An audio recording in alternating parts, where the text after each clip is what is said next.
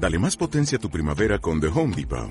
Obtén una potencia similar a la de la gasolina para poder recortar y soplar con el sistema OnePlus de 18 voltios de Ryobi desde solo 89 dólares. Potencia para podar un tercio de un acre con una carga.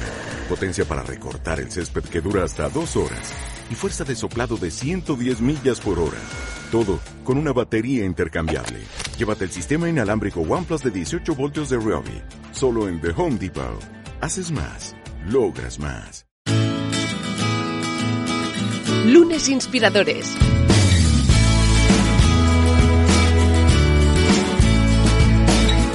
Con David Tomás y Edu Pascual. ¿Qué tal? Bienvenidos a Lunes Inspiradores. Hoy en un nuevo programa, un nuevo capítulo donde de nuevo abrimos las eh, puertas de nuestro estudio. Un estudio que, como, bueno, ahora entenderéis, es un estudio en la distancia, un estudio imaginario, un estudio que cada uno de los aquí presentes tenemos en nuestra cabeza. Es un estudio bonito, es un estudio con asientos cómodos. Nos sentimos bien allí y, como siempre, muy encantados de recibir a un uh, enorme invitado que hoy vendrá a explicarnos su historia y también de todo lo que podemos aprender de ella. Pero como siempre, David Tomás, bienvenido.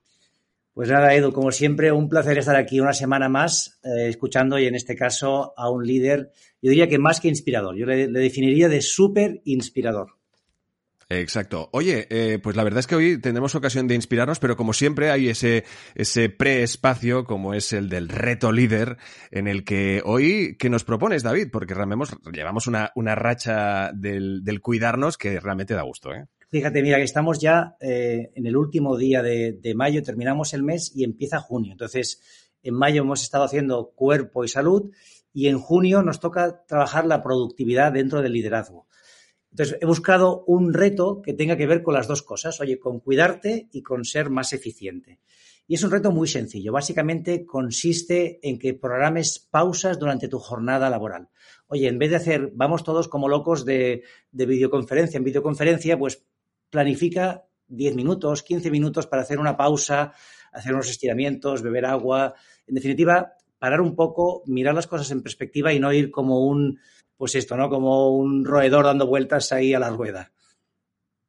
Oye, qué bueno. Qué bueno, fantástico. Pues esto me, me, me ha recordado a, a, la, a, la, sociedad sueca, que tiene una forma de tomarse la vida, una filosofía que la llaman Lagom, y realmente os recomiendo cualquier libro que podáis encontrar, que leáis, y donde allí también se toman muy en serio esto de las pausas en el trabajo, y las llaman fika, que es una pausa en la que, pues, como, puede, como tú bien dices, ¿no? Se permiten poder conversar, poder airearse, tomar oxígeno. Así que, oye, fantástico, fantástico el, el, reto líder que nos, que nos propones. Y ahora sí, vamos a dar la bienvenida a nuestro invitado de hoy, Uriol Sagarra. ¿Cómo estás? Bienvenido. Bien, muy bien, gracias. Gracias por invitarme. Un placer que nos acompañes. Hoy tendremos ocasión de hablar de tu trayectoria y de tus libros. Pero antes nos gustaría saber qué es para ti un lunes, qué supone para ti ese primer día de la semana. Pues, eh, mira, yo, yo, yo tengo una, una, patología detectada en la gente que es le llamo el síndrome del lunes, justamente, ¿no? Que el domingo ya se empiezan a deprimir porque llega el lunes. Yo, el lunes es, es, al revés. Yo creo que el lunes es como, yo me levanto como con muchas ganas, como que empieza una aventura más, ¿no? Una semana más. Yo durante el fin de semana normalmente no desconecto del todo, es decir, habrá ratos si me levanto temprano o, eh, que, que, sigo conectado porque me estresa más desconectarme, sinceramente. Pero en cambio sí que, hombre, el fin de semana descansas, haces cosas con la familia. Entonces el lunes es como que de repente te reconectas mucho con el, con el trabajo y que siempre hay cosas, cada semana tiene cosas muy importantes que van a pasar, ¿no? Y es como que el lunes vas eh, ya como con la mentalidad de vamos a organizar todo esto de esta semana y ver cómo, cómo el viernes puedo ver si acaba todo esto bien, ¿no? Y, para mí es muy chulo, es como un, es como un, eh, un despertar chulo el lunes. Qué maravilla. Oye, los que nos estáis escuchando ahora mismo habéis pensado, he, dado con el capítulo. Este es el capítulo que da sentido lunes inspirador, sin duda. Se ha dado una reacción química, como bien podéis entender, hablando de química, de la química que surge entre personas. ¿eh? Así que, oye, lunes inspiradores y alguien que quiere y que, que, que, acabar con ese síndrome de los lunes, pues yo creo que de hoy saldrá una charla fantástica, ¿verdad, David? Sin duda, sin duda. Yo creo que Uriol es un referente que os animo a todos a, a seguirle, a leer sus libros y sobre todo aprender de él y vamos, vamos a escucharle y vamos a ver un poco su trayectoria. Nosotros, Uriol, siempre empezamos hablando un poco de los principios, ¿no? De cómo fue tu educación, de, de por qué te, te, orientaste pues hacia la, hacia la economía, hacia la gestión de, de empresas, ¿no? Cuéntanos un poco esos principios, cómo empiezas profesionalmente y qué tipo de valores o qué educación recibes. Bueno, yo, yo después del cole, digamos, estudié, eh, hice la carrera y el MBA en ESADE. Sinceramente, mmm, lo hice porque no tenía una vocación muy clara, es decir, no quería, pues llevaba, ¿no? Hay gente que dice yo quiero ser médico o arquitecto o tal.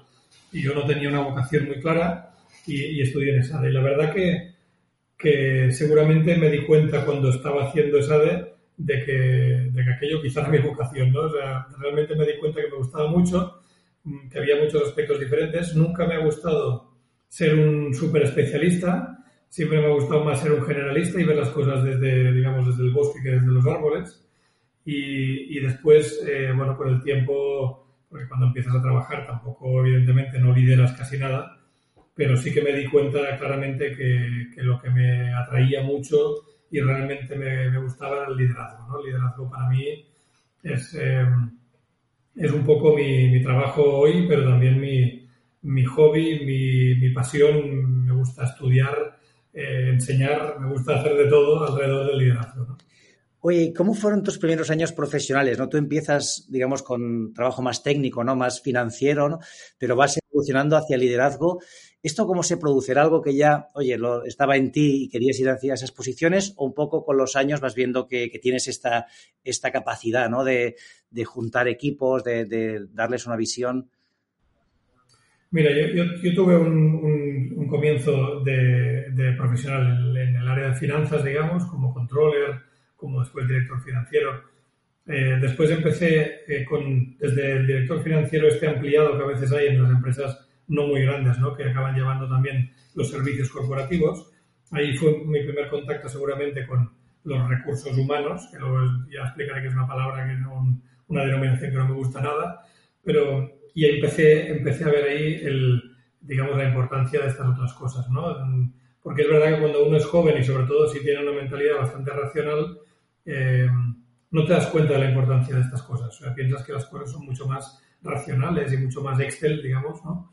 Eh, entonces yo creo que el punto de inflexión claramente fue cuando, cuando y relativamente joven, porque fue antes de los 30 años, cuando fui director general de una compañía, eh, de una empresa holandesa eh, en España, en la filial en España, y ahí digamos que, que, que, fue cuando pude explotar un poco, sacar toda esta parte más, más de, de, las personas y la importancia de todo esto, y como tuve mucha libertad para hacerlo, hice toda una serie de cosas y de experimentos, digamos, que salieron muy bien y que fueron confirmando súper rápido la importancia de esto y el impacto que tenía. ¿no? Entonces, a partir de ahí, yo diría que ya toda mi, el resto de mi carrera ha estado muy enfocada eh, a liderar, a liderazgo, pero liderazgo sobre todo a través de la parte, diría, más soft que hard, ¿no? por decirlo así.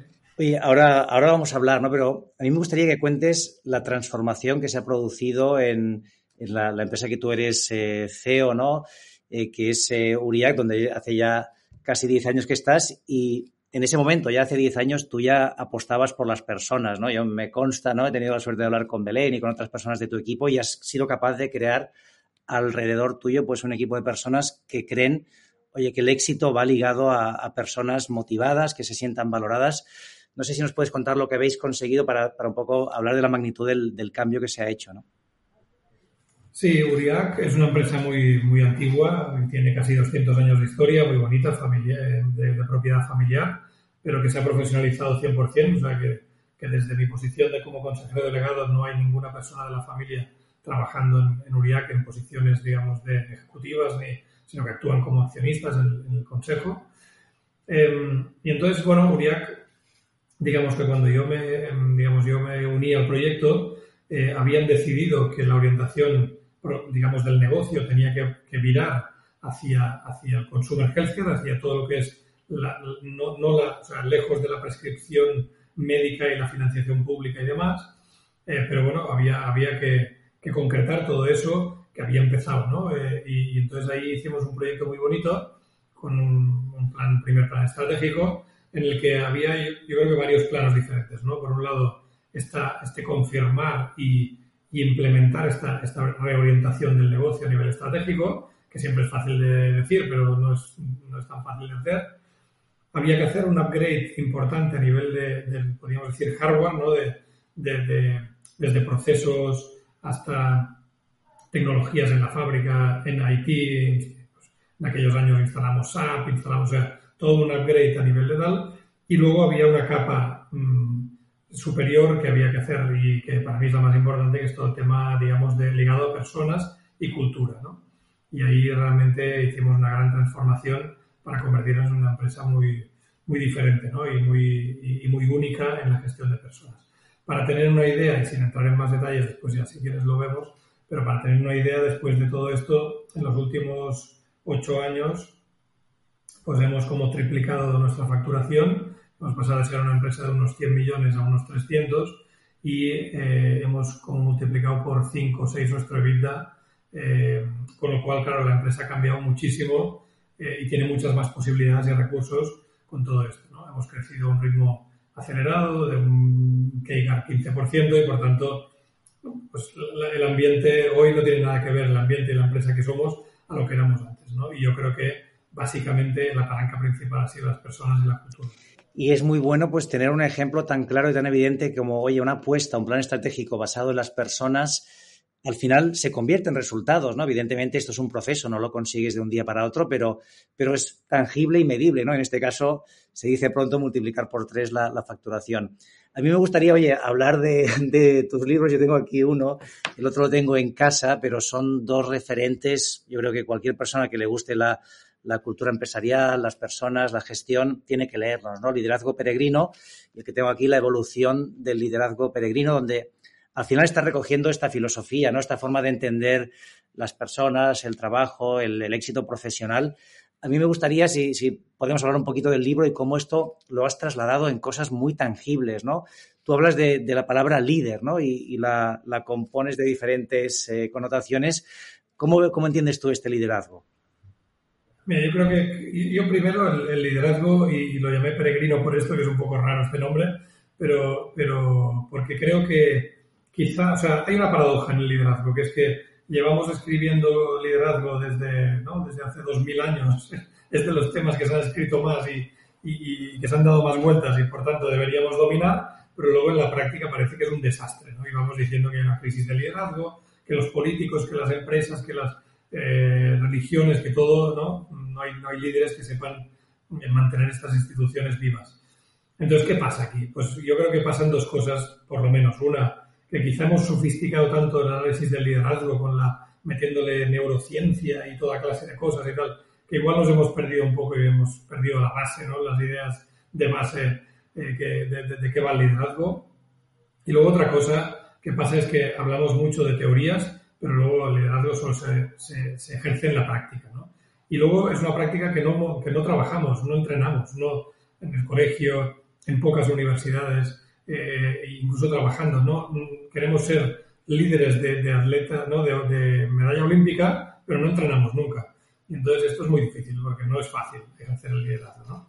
Entonces, yo creo que hay como dos, dos pilares básicos que yo sugiero. ¿no? Uno, antes de entrar en la palabra líder, es el tema que yo llamo de una fórmula hard más soft al cuadrado, o traducido en una frase, la inspiración disciplinada, ¿no?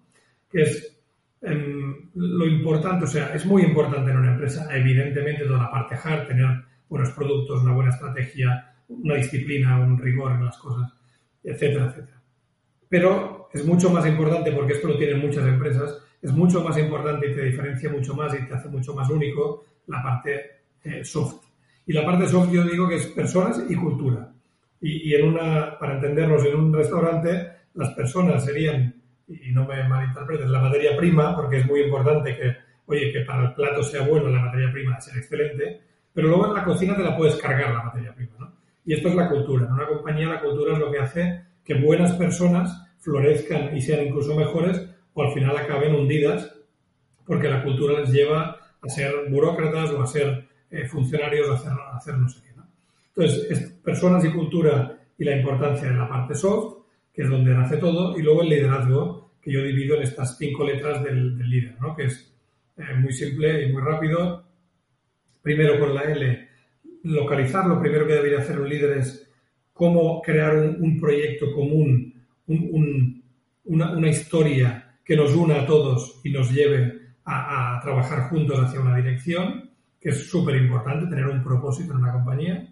La I, inspirar. La inspiración para mí es una palabra clave, va mucho más allá de la motivación y tal. Cómo hacer que las personas tengan un vínculo emocional con la compañía, no solamente racional, y estén inspiradas con este proyecto. Luego, con la D, desarrollarlas, desarrollar las personas, el talento, hacer que florezca. No pensar que el talento es escaso, sino que es infinito, lo tienen todas las personas que tenemos en la empresa y lo utilizamos poco, hay que desarrollarlo. Con la E, ejecutar, ejecutar de una forma disciplinada, rigurosa y conseguir resultados, que al final eh, todo esto, lo anterior podrían ser ideas muy bonitas, pero si no consigues eh, bajarlas a la práctica y conseguir resultados. Y con la R, eh, que el liderazgo sea referente, que haya un grupo muy grande de gente en la compañía, porque no es uno, ni dos, ni tres, un grupo de gente que sean referentes de los valores, de optimismo, de energía positiva, que es lo que tiene que tener la compañía. Y con estas cinco columnas juego con este modelo de liderazgo. Es lo que dices, ¿eh? hay que entrenarlo y entrenarlo bien porque, oye, es fácil de decir, pero luego el día a día es exigente, ¿no?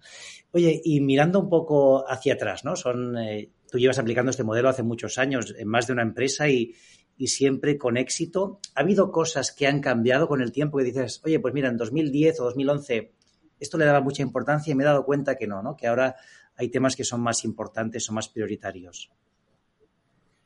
Mm, yo creo que no ha cambiado mucho porque, porque al final son ideas muy, muy de, básicas de pies en el suelo de sentido común y muy humanas, ¿no? Y como al final somos personas todos, pues más o menos esto es universal, ¿no? Yo creo que las ideas muy humanísticas, muy humanas se mantienen mucho, ¿no?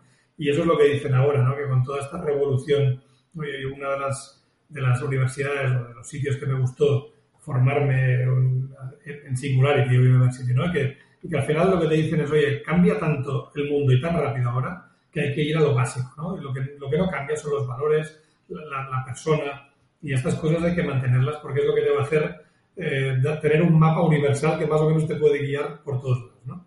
Entonces, yo creo que las ideas no han cambiado demasiado. Lo que sí es verdad es que depende mucho del entorno, o sea, no hay una fórmula mágica que aplicada a todas las empresas funciona. Depende de la coyuntura, de las circunstancias, de las personas, de la cultura del país, etc. Entonces yo creo que a adaptar mucho estas ideas básicas a la realidad de cada compañía, de cada momento, de cada sitio. entonces esto sí que es importante porque, porque al final es lo que hace que, que acabes encontrando la forma que funcione o que no funcione porque no se adapta a la realidad. Y aquí sí que al final esto es crear un conjunto muy grande de detalles coherentes pero que han de estar adaptados a, cada, a la realidad de cada, de cada, momento, de cada país, de cada empresa. Sí, al final no, no, todas las fórmulas funcionan igual, ¿no? Hay que encontrar ese, esa especificidad.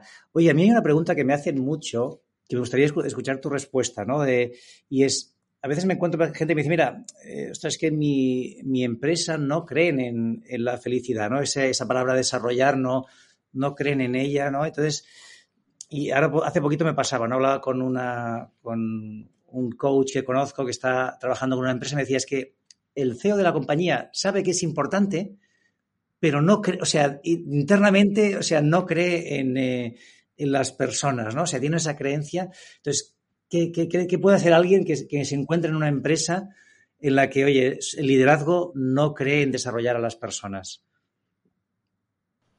Bueno, lo primero no rendirse. Quiero decir que cada uno tenemos nuestra área de influencia, más grande o más pequeña, pero la tenemos. Y si quieres demostrar una cosa, lo que vas a hacer es aplicarla en tu área de influencia y va a empezar a crecer, porque si las cosas funcionan, van a empezar a decir, oye, ¿qué está haciendo en este pequeño departamento o donde sea que las cosas van bien? ¿no? Y te van a empezar a escuchar. Por tanto, no, no te rindas. ¿no? Es verdad que el entorno es importante y que si nadie cree a tu alrededor en, en unas determinadas ideas, es difícil de implementar. Esto es así, ¿no? Pero, creo que primero no, no rendirse, ¿no? Eh, después, yo creo que aquí hay, hay muchos malos entendidos. O sea, cuando le hablas a alguien, digamos, muy, muy, muy hard, por decirlo así, ¿no? Muy racional del tema de la felicidad y tal, te va a decir que va, esto son tonterías y no sé qué, pero porque en realidad vamos a hablar de, esto un poco más, ¿no? Vamos a ver, ¿qué es felicidad en el trabajo? Pues son cosas como eh, tener un ámbito de decisión un poquito más grande ajustado a cada posición, tener un trabajo que te eh, que, puedas opinar y decir las cosas como las ves, aunque evidentemente luego esto no quiere decir que se hagan como tú quieres. Quiere decir, toda una serie de cosas que si las vas diciendo, dicen, hombre, pues, pues sí, tampoco es verdad, esto no es... ¿no? Y después, sobre todo, sobre todo, empezar a ver resultados, ¿no? Decir, oye, mm, yo alguna conversación de ese tipo la he tenido con alguien muy ingeniero, ¿no? Decir, oye, mira, hemos mejorado la productividad y son datos reales un 40%. Explícamelo. Explícamelo, venga. Cambiamos una máquina que ha ganado 2%, venga, 2%. Hemos cambiado, no sé qué. Vale. Cuando llegas al 10 y ya no hay más explicaciones, ¿el resto de dónde viene? No lo sé explicar. Vale, pues yo, yo sí te lo sé explicar. Pero no te lo puedo demostrar matemáticamente, que son las personas, la motivación, el, el compromiso que tienen, la pasión que ponen en el trabajo. Y cuando, y cuando te das cuenta, porque lo vives, es cuando realmente dices, ostras, pues es, es así, es que es así. Eh, y entonces, por más ingeniero que seas, lo ves. ¿no? Por tanto, yo creo que es mucho de empezar a hacer cositas, empezar a andar, ver un poco resultados, eh, mostrarlos y hablar con la gente y al final todo el mundo, eh, el sentido común se, se, va imponiendo.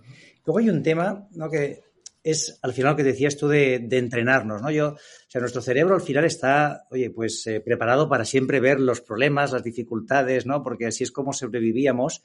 Pero es verdad que en el liderazgo, claro, si tú tienes siempre una, mirada, pues esto, ¿no? De dónde está el peligro, dónde está lo que no funciona, claro, acabas viendo todo lo negativo y es muy difícil que puedas desarrollar a otras personas de tu equipo, ¿no? Yo creo que es fundamental el, oye, tengo que buscar el talento, ¿no? Lo que tú decías, esa persona que todo el mundo tiene talento, tengo que buscarlo porque seguro lo encuentro. No sé si tienes tú alguna recomendación en este sentido, alguna idea que puedas compartir. Mira, es que hay muchos falsos mitos ¿no? que nos han vendido, digamos. El talento es una cosa clara, es todo, esta historia de la guerra del talento es absolutamente ridícula. O sea, el talento es todo de que es escaso, que hay que localizarlo, identificarlo, atraerlo, retenerlo. Pero si está, la empresa está llena de, de, bolsas de talento que tiene todo el mundo que no estamos aprovechando. Cuando es ridículo esto de, de, que nos vendan que el talento es escaso y hay una guerra por el talento. El talento lo tienes en, en, en, en bolsas infinitas en la compañía y. ¿no? De la misma forma, yo creo que vuelvo al sentido común con un ejemplo muy tonto. ¿no? Sí que hay veces que has de hacer un pequeño salto de fe. ¿no? Y yo, por ejemplo, en Uriac, una de las primeras cosas que hicimos con, con, con Belén, con la directora de, de personas, era vamos a dejar de fichar. Es ridículo fichar ¿no? Una empresa industrial que venía de, de, un mundo de... Entonces, bueno, la gente se, se, le da miedo. ¿Y si trabajan menos? ¿Y si no llegan a la hora en la fábrica y retrasamos el turno? Yo les decía, mira, vamos a pensarlo bien. O sea, la gente ficha. ¿Y después de fichar qué hace? Se va al vestuario. ¿Y tú controlas si se están media hora hablando, charlando en el vestuario, si se van a tomar un café? Es más, tú controlas si están delante de la máquina pensando en las musarañas, como los niños que, que les pones a estudiar y piensan en las musarañas. Entonces, cuando ves que en realidad toda esta falsa sensación de control que tenemos en las empresas por tener firmas y, y, y, fichajes y no sé qué, que todo es falso, te das cuenta que al final es mucho más efectivo que la gente le des confianza y la mayoría de gente te la va a devolver esta confianza con compromiso. Y sí, es verdad, de vez en cuando hay un delincuente, como en la sociedad, pero eso no quiere decir que tengas que hacer todas las leyes pensando en los delincuentes, porque entonces estás cortando la libertad de todos los buenos ciudadanos, digamos, ¿no?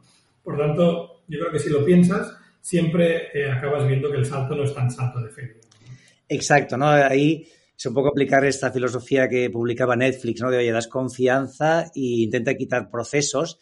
Y lo bueno vuestro es que, claro, eh, yo, por ejemplo, que estoy en un entorno digital, es más fácil, ¿no? Porque siempre estás conectado, siempre.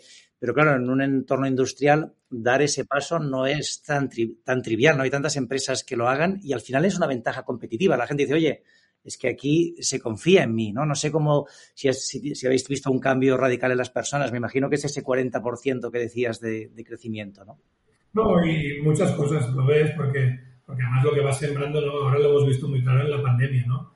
Tú, tú, digamos, se ve todo lo que tú has ido creando allí, si la gente realmente cuando hay un momento de dificultad se compromete y da lo mejor que tiene o no. Y es en función de, un poco lo que tú has dado, ¿no? De mí, yo siempre decía al principio, cuando empecé, oye, a mí me educaron que antes de pedir has de dar, ¿no? Por tanto, la empresa es la primera que tiene que hacer este paso de confiar en las personas, de dar más libertad, de dar más herramientas, más información, más tal, y luego la gente siempre, casi siempre te lo devuelve. O sea, el instinto humano es que cuando te dan confianza, a ti te sale responder a esta confianza con compromiso, con trabajo, con resultados. Y repito, hay muy poca gente que, que, se aproveche o abuse de esta confianza. Y entonces sí, evidentemente eso no hay que ser tonto, ¿no? Cuando hay un delincuente pues hay que ponerlo en la prisión, pero quiero decir que, que, que esto es muy pocas veces. Exacto, es un es anecdótico, ¿no? La mayoría de personas responden al revés, ¿no? Dándote más de, los que, de lo que les has dado. Oye, y hablamos del futuro, Oriol. ¿Cómo ves eh, el futuro profesional? ¿Cómo ves un poco este momento que estamos viviendo, ¿no? Que, bueno, parece que, salimos de, por fin, estamos más cerca de, salir de la pandemia. Yo soy moderadamente optimista. Yo creo que vamos a vivir un momento de, un poco de explosión, de ganas de relacionarnos, de vivir y que esto va a hacer que, que, bueno, que las cosas funcionen no sé cuál es tu visión o tu punto de vista. No, yo, yo soy siempre, de, de, ADN soy optimista, ¿no? Y por lo tanto ahora soy optimista también. Creo que efectivamente estamos cerca de, la luz al final del túnel y, y, desde luego desde un punto de vista humano seguro que hay muchas ganas de relacionarse. Es verdad que, y en empresas como la nuestra, donde la parte humana, este vínculo emocional es muy importante, la pandemia nos ha afectado mucho porque, porque te aleja, te, te, te separa, te aleja y pierdes este contacto ¿no? más físico, más, más emocional con la empresa, con las otras personas. Un poquito lo pierdes, se, se relaja, no lo pierdes, pero se, hay un bajón, ¿no? Y por tanto tenemos muchas ganas de que vuelva, de, volver a poder tocarnos, de estar juntos y tal, ¿no? Y, yo soy optimista, yo creo que, que efectivamente después de, de, momentos así, es verdad que económicamente pues hay mucha gente que, que sufre y que va a sufrir porque porque va a haber gente que cuando oye todo esto de la, respiración, respiración asistida de los ERTES y todo esto, pues se vaya quitando, pues va a haber gente que va a sufrir, ¿no?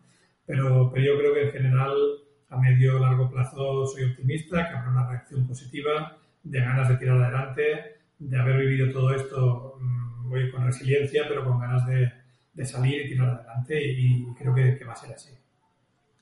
Y, hablando, antes te decíamos, ¿no? Que, no le podemos llamar recursos humanos porque no tiene sentido, ¿no? Hay que hablar de personas y vosotros también fuisteis de los primeros, junto a Belén, ¿no? Pues de crear un, departamento de personas. ¿Cuáles son los siguientes pasos que os quedan por hacer, ¿no? ¿Cuáles son las, prioridades que os, que os planteáis? Bueno, no, muchas. esto no se acaba nunca, ¿no? Mm, eh, evidentemente hay unas cosas más ligadas al negocio. Nosotros nos estamos convirtiendo rápidamente en una empresa una pequeña multinacional, estamos en seis países diferentes, eh, vamos a estar en más en los próximos años y por tanto hemos de, empezar a, a, recoser todas las cosas para que sean eh, eficientes eh, en un entorno de este tipo y sobre todo que sean escalables. ¿no? Lo que, lo que a veces es un reto es que cuando, cuando miras mucho de individualizar las cosas, de personalizar mucho, es un poco artesano esto, ¿no? Y, depende mucho del trato personal, de la, y esto, claro, cuando lo empiezas a tener que hacer en muchos países a la vez y tal, es poco escalable. Entonces, hay que encontrar esta forma de hacerlos, de, tener este, de mantener este toque más emocional, pero que sea escalable a la vez, ¿no? Y esto es un reto, esto es un reto que es, interesante. Y en general, eh, yo creo que pasa todo por, por, la humanización, ¿no? Yo creo que las organizaciones en general les falta mucha dosis de, de humanizarlos, ¿no? De, de que la, en las empresas quepan las emociones, las, las, otras dimensiones que no son solo racionales, pero que son de, las personas, ¿no? Y, falta mucho de esto, de que las cosas se traten de forma cercana, con sentido común, con, con alegría, con, con, optimismo, con, de forma humana, ¿no? Y, esto creo que es la, la receta que, te permite al final esta escalabilidad sin perder este toque, ¿no? Sin duda, ¿eh? nos vamos, nos quedamos con esta idea de que hay que aplicar este, esta humanidad a las empresas y seguro que, va a ser una ventaja competitiva, ¿no? Las empresas que sepan hacerlo, pues van a ser las que van a crecer, como es vuestro caso y, estáis demostrando. Nos quedamos ya sin tiempo, Oriol. La última pregunta es, eh, ¿a ti quién o qué te inspira? Mira, yo no tengo, no tengo uno, uno, o pocos referentes que, ¿no? Toda mi vida. Leo mucho, soy muy curioso, veo y, saco ideas de muchos sitios diferentes, ¿no? Me inspira en general cualquier buena idea, cualquier idea diferente eh, que sugerente, ¿no? Em, pero no sé, por, por, decir algunos, algunos ejemplos, ¿no? Pues yo creo que hay, hay uno... Em, ¿Por dónde van a ir las empresas en los próximos años? Pues yo diría que si coges dos o tres o cuatro libros, ¿no? Mira, mm, Reinventing, Reinventing Organizations, del, del Frederic Laloux, mm, de referencia como desde un punto de vista humano para dónde van a ir las empresas. Exponential Organizations, que es totalmente visto desde el punto de vista mucho más vuestro, ¿no? Digital, tal, pero claramente también por dónde van a ir los tiros en los próximos años. O, o el capitalismo consciente, ¿no? Conscious Capitalism del Mackey. Son, son libros para mí de referencia, que, que, que cuando los lees dices, hostia, es sentido común, por ahí van los tiros, por ahí van a ir eh, las empresas de éxito en los próximos años, más allá del negocio que tengan, de la idea buena o mala o tal, ¿no?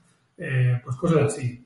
Y constantemente busco nuevas cosas para, para irme inspirando. Creo que, el, que el, aquello del saber nunca ocupa lugar, aquí siempre cabe más y hay que ir metiendo ideas. Oye, pues nos quedamos estos tres libros que acabas de dar. Le sumamos Liderazgo Peregrino y tienes un máster eh, eh, comprimido en, cinco libros. Así que, oye, muchísimas gracias por estas recomendaciones. La verdad es que a todos os animamos a, a que leáis los libros de, de, Uriol.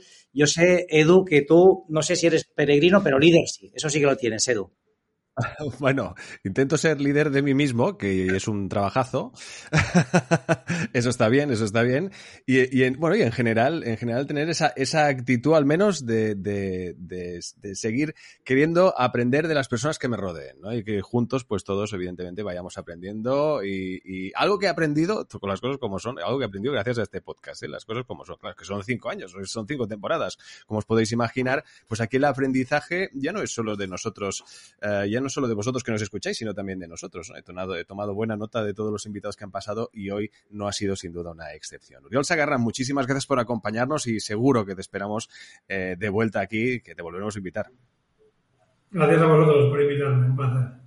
David Tomás, ha llegado el momento. ¿Qué les decimos a esas inspiradas e inspirados que ahora mismo, a lo mejor, pues oye, están a punto de dar un paso para ir al trabajo, para ir a darse una vuelta, para lo que sea?